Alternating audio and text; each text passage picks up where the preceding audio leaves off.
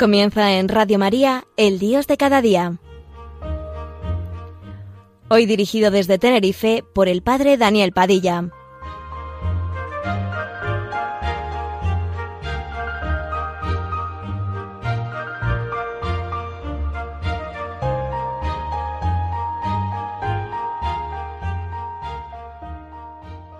Buenos días amigos. Nuevamente con ustedes el Dios de cada día un programa para reflexionar sobre tantos y tantos aspectos nucleares fundamentales de nuestra vida cotidiana. Y hoy me gustaría invitarles a, a trabajar la esperanza. Es necesario subrayar el aspecto del quehacer concreto en el campo de la esperanza. Un autor decía que la esperanza no puede deducirse de experiencia alguna, al contrario, existe un conflicto permanente y necesario entre la experiencia y la esperanza. En efecto, la experiencia se refiere solamente al pasado y al presente. La esperanza es anticipación militante del porvenir. Y el mismo mm, autor añade que la esperanza es la decisión militante de vivir con la certeza de que no hemos explorado todas las posibilidades si no intentamos lo imposible. Qué hermoso esto de amar lo imposible, buscar lo imposible, alcanzar lo imposible. Como se ve, el acento se carga sobre la militancia, la imaginación no es evasión, la fantasía no es alienación. El poeta no es un soñador, sino un constructor. La esperanza no es un sueño, sino un modo de hacer realidad los sueños. El hombre de la esperanza, la mujer de la esperanza, no está a la espera de un mundo nuevo, sino que no duda mancharse las manos para construir este mundo. El utópico, el soñador, en el sentido más elevado de la palabra, no se entretiene con sus ideas sobre el futuro, sino que ve el futuro como una tarea a realizar. Ofrece un lugar al proyecto propio para que lo que no existe en ninguna parte pueda finalmente encontrar sitio en un lugar preciso de nuestro mundo. El filósofo Nietzsche descubría un signo claro del desastre que se cierne sobre nuestro mundo en este hecho. Ay de nosotros. Llegan los tiempos en los que el hombre no parirá ya estrella alguna. Lo más grave para un cristiano que tiene una tarea precisa de profecía, que no puede ser absuelto sin una robusta dimensión de esperanza, sería declarar su propia incapacidad a pesar de que existe una palabra de Dios inequívoca garantizando que es posible. Para los hombres es imposible, pero no para Dios, porque Dios lo puede todo, nos recuerda el evangelista Marcos en su capítulo 10. O quizá se busca refugio en la coartada de la imposibilidad, se resguarda en las cuevas del realismo, lejos del terreno de la esperanza, porque se intuye que para parir una estrella, para fabricar la luz, es necesario mancharse las manos. En este caso el mundo se presenta viejo de improviso, privado de futuro, y el pasado, a quien se le niega el derecho a tener futuro, se nos viene encima con su peso demoledor y sopla sobre nuestro cuello su aliento de muerte. Se trata pues de, de avanzar, aunque sea en la inseguridad. Se ha dicho con cierto temor que cuando está presente el Espíritu, nosotros estamos contagiados de la presencia del futuro. Pero para padecer este saludable contagio es necesario hacerse pobres. El rico, perdonen que lo diga así, es un maldito porque está harto de lo que tiene. Es culpable de no tener hambre y sed de lo que no tiene, de lo que no es. El rico está satisfecho con el presente. Se ha acostumbrado a la realidad tal cual es, porque así le va bien. Una señora en la parroquia me decía el otro día, el rico no disfruta de lo que disfruta un pobre. Yo, por ejemplo, digo, no voy a poner este pescado que está más caro, voy a sustituirlo por este otro que está más barato y le buscamos el sabor y lo convertimos en un plato exquisito en la cocina a pesar de no poderlo hacer con un pescado más caro. Y ella decía, eso es una forma de disfrutar. No tenemos todo lo que querríamos tener, pero nos conformamos con inventar de lo cotidiano y del ordinario una realidad nueva y transformadora. El rico hemos dicho que está satisfecho con el presente. Se ha acostumbrado entonces a la realidad tal cual es, porque así le va bien. El rico no piensa más que en conservar el propio ahora. No intenta en absoluto desentenderse de la seguridad de la situación actual confortable. Y dice Jesús, ay de vosotros los ricos, porque ya habéis recibido vuestro consuelo. Ay de vosotros los que ahora estáis saciados. Los ricos, con qué dificultad van a entrar en el reino de Dios, porque se manifiestan estructuralmente cerrados a la esperanza. Lo que poseen da consistencia, sí, pero es una consistencia, yo diría, que les lleva a la seguridad, a su seguridad, y entonces se convierte en prisión que cierra el camino hacia el futuro del reino. Los ricos son constitucionalmente alérgicos a esa santa inseguridad que les llevaría a aventurarse en un territorio diferente de las recompensas que el presente les ofrece abundantemente. Los poderosos no hacen otra cosa que apagar con todos los medios a su alcance el afán de futuro. Sus esfuerzos se intensifican sobre todo para neutralizar la imaginación. Casi podríamos decir que la imaginación es sospechosa porque disiente del presente. En efecto, como se ha dicho agudamente, el control de la imaginación es más eficaz que el uso de la violencia. Supongamos que una persona se encuentra encerrada en una habitación, sin puertas, ni ventanas, ni salida alguna. No importa que esta habitación sea muy bonita, esté bien decorada. La persona allí reducida comienza pronto a experimentar un aburrimiento que se convierte en el pánico de la claustrofobia. No hay ninguna salida posible. Inevitablemente, después de un rato, esa persona comienza a planear la fuga. Comenzará tanteando las paredes y buscando cualquier instrumento que le pueda ayudar a encontrar la salida hacia la libertad. Imaginemos ahora que otra persona se encuentra a sí misma en un castillo de mil y una habitaciones lujosas, llenas de sorpresas, placeres y experiencias inesperadas. Cuando esa persona se cansa de una habitación se va a otra, y así sucesivamente casi de modo indefinido. Tan absorto se encuentra inmerso en experiencia tan agradable que no caerá en la cuenta de que el castillo, como la habitación del caso anterior, tampoco tiene puertas ni ventanas. Esta persona es igualmente prisionera, pero irá viviendo y creciendo y haciéndose vieja sin llegar a caer en la cuenta de su propia condición y llegará a la consecuencia de que es una persona libre. De este modo, ni se le ocurrirá buscar una salida, no experimentará la urgencia de la escapatoria, preocupado totalmente como está, incluso esclavizado a la experiencia de lo que la próxima habitación podrá ofrecerle a su curiosidad o a su placer. Este es el primer principio para conseguir el control de la imaginación, crear tantos objetos deseables que la mente se mantenga ocupada de unos a otros sin ser capaz jamás de llegar más allá de ellos. Literalmente podríamos decir sin que la mente sea capaz de ver más allá de sus propias narices. Cualquier persona con suficiente sensibilidad o conciencia para darse cuenta de lo que está sucediendo en nuestra sociedad, sabe muy bien que este proceso se encuentra actualmente en plena operatividad. La imaginación no puede hacerle la competencia a las maravillas que diariamente se le ofrecen. Nuevos automóviles, nuevos juguetes, nuevos vestidos y trajes, nuevos productos de belleza. Con mucha frecuencia, la imaginación no tiene la capacidad ni el tiempo para perseguir sus propias aspiraciones y deseos.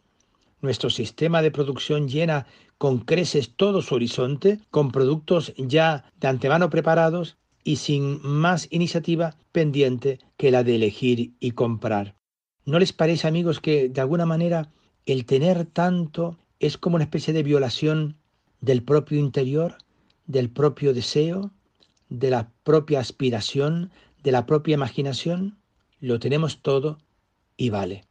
Y uno termina por convencerse de que es libre solo porque hay mucha libertad de elección en el campo de las distracciones, en el campo del juego, de los bienes de consumo. En cualquier país es posible elegir entre 95.000 clases de automóviles, teniendo en cuenta el color, tipo, potencia, cilindrada, marca. Sobre los 200 apartamentos se da una diversidad de 167. En realidad, esta capacidad de elección constituye un atentado a la libertad. Es una especie de libertad irrisoria, pueril, basada en el capricho, en la vanidad, pero que enmascara unos terribles condicionamientos de base. En realidad, falta la libertad verdadera, esa que consiste en ser totalmente nosotros mismos. Es decir, pasar de una libertad de elección, yo puedo elegir esto, aquello, lo otro, lo de más allá, a una capacidad y libertad de determinación. Yo elijo entre dos bienes aquel que me hace más, que me construye más, que me hace ser totalmente yo, de crear el futuro.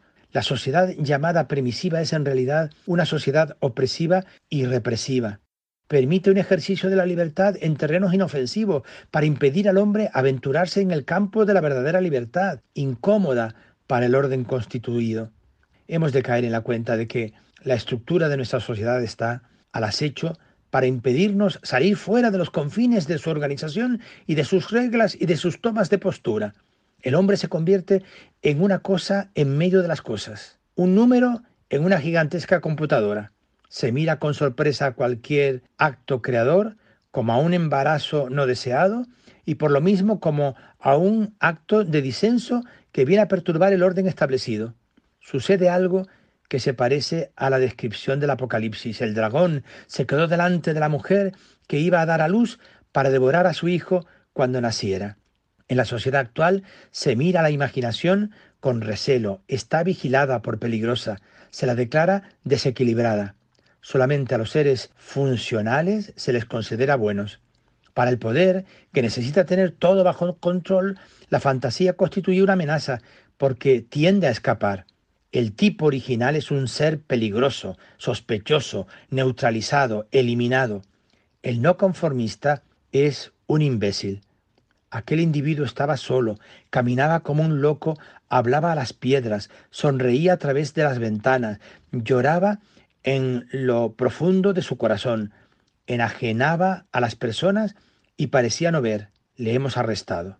No hay duda, un San Francisco hoy terminaría así miremos a María, la mujer de la esperanza, ella que frente a la mentalidad común dijo, sí, hágase, aquí está la esclava del Señor.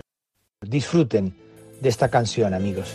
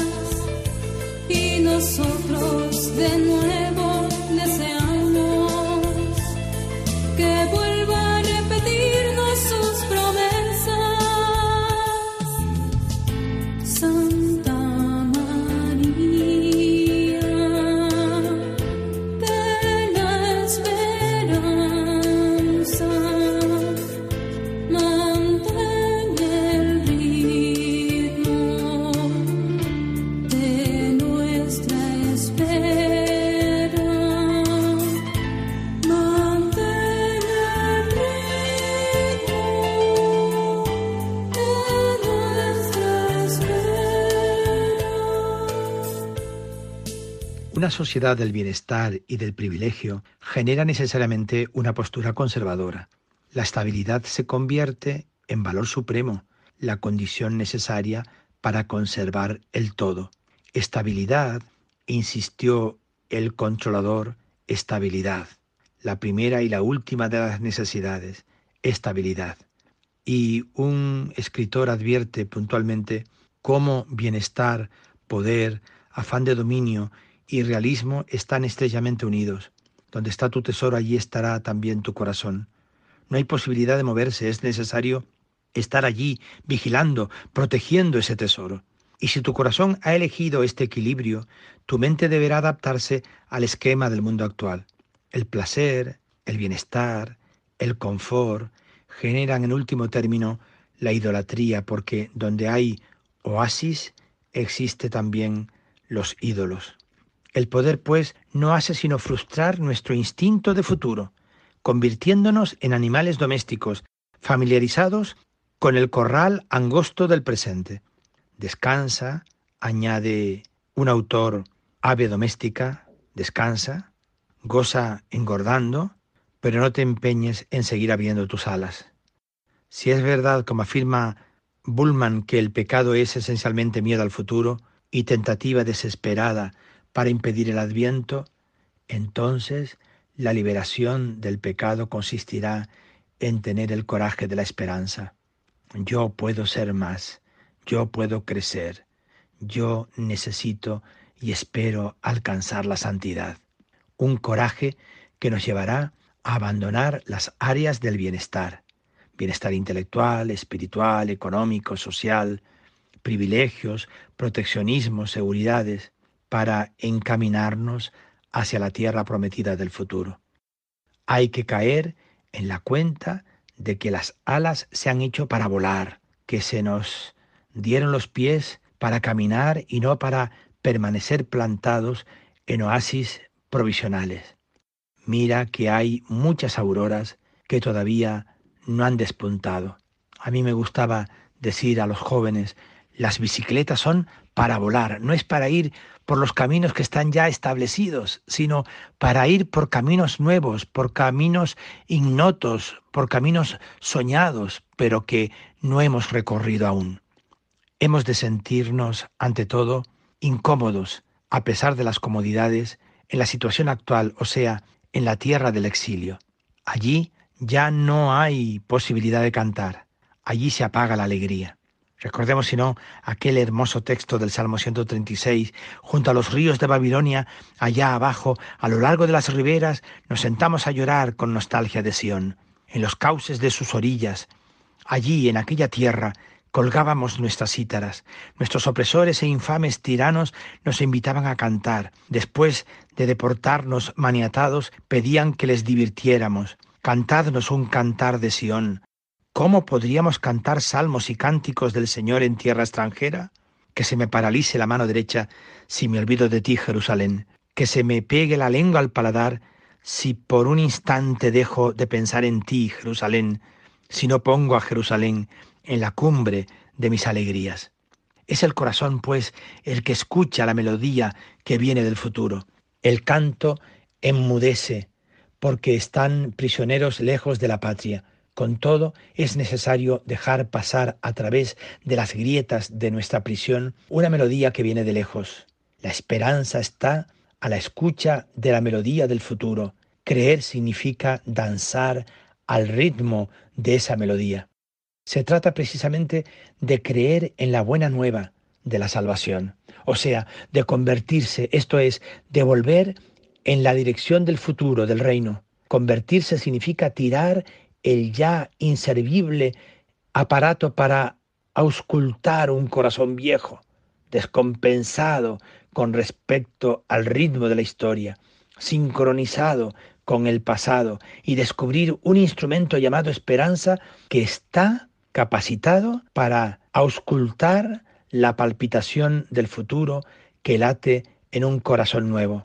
Vigilad y escuchad, vosotros los solitarios, desde el futuro llegan vientos secretamente vitalizadores, la buena nueva se revela a los oídos finos, nosotros los solitarios de hoy, vosotros que os despedís, vosotros un día seréis un pueblo. En verdad la tierra ha de llegar a ser un lugar de salvación, y ya en torno a ella se respira un perfume nuevo que trae la salud y una nueva esperanza.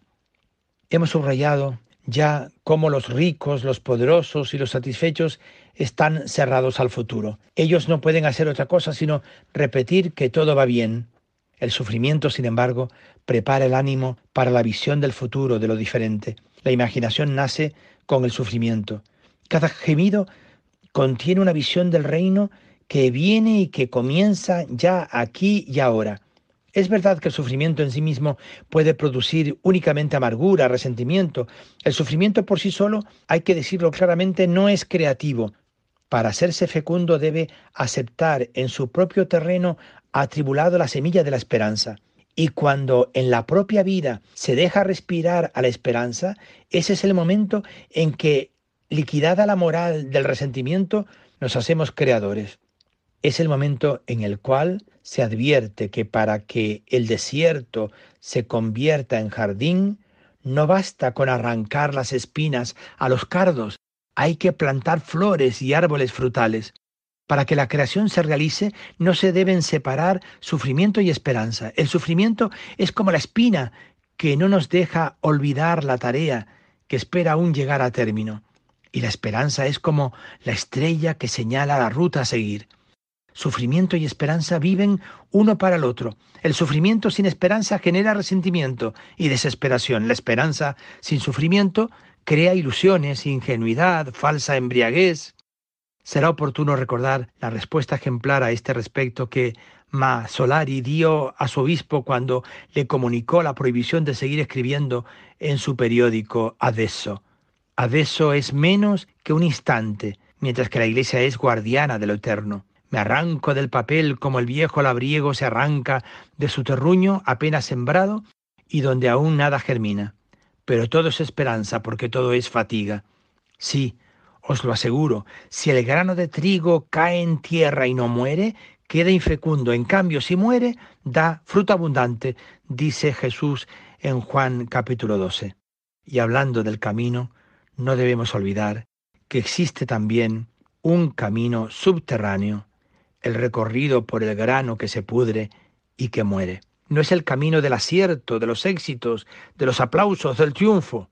Y sin embargo, ese es el camino que la esperanza prefiere cuando quiere llegar lejos y conquistar algo que permanezca.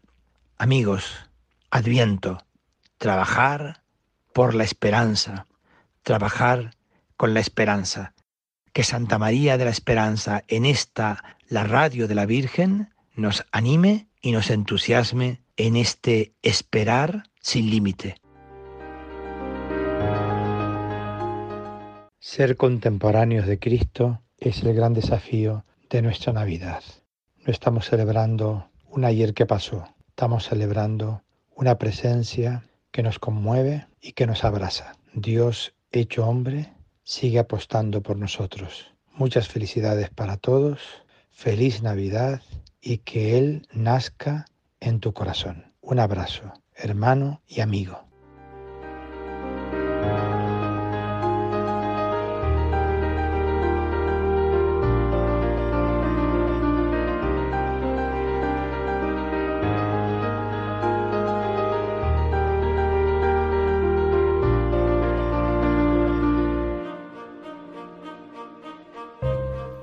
Finaliza así en Radio María, El Dios de cada día, hoy dirigido desde Tenerife por el Padre Daniel Padilla.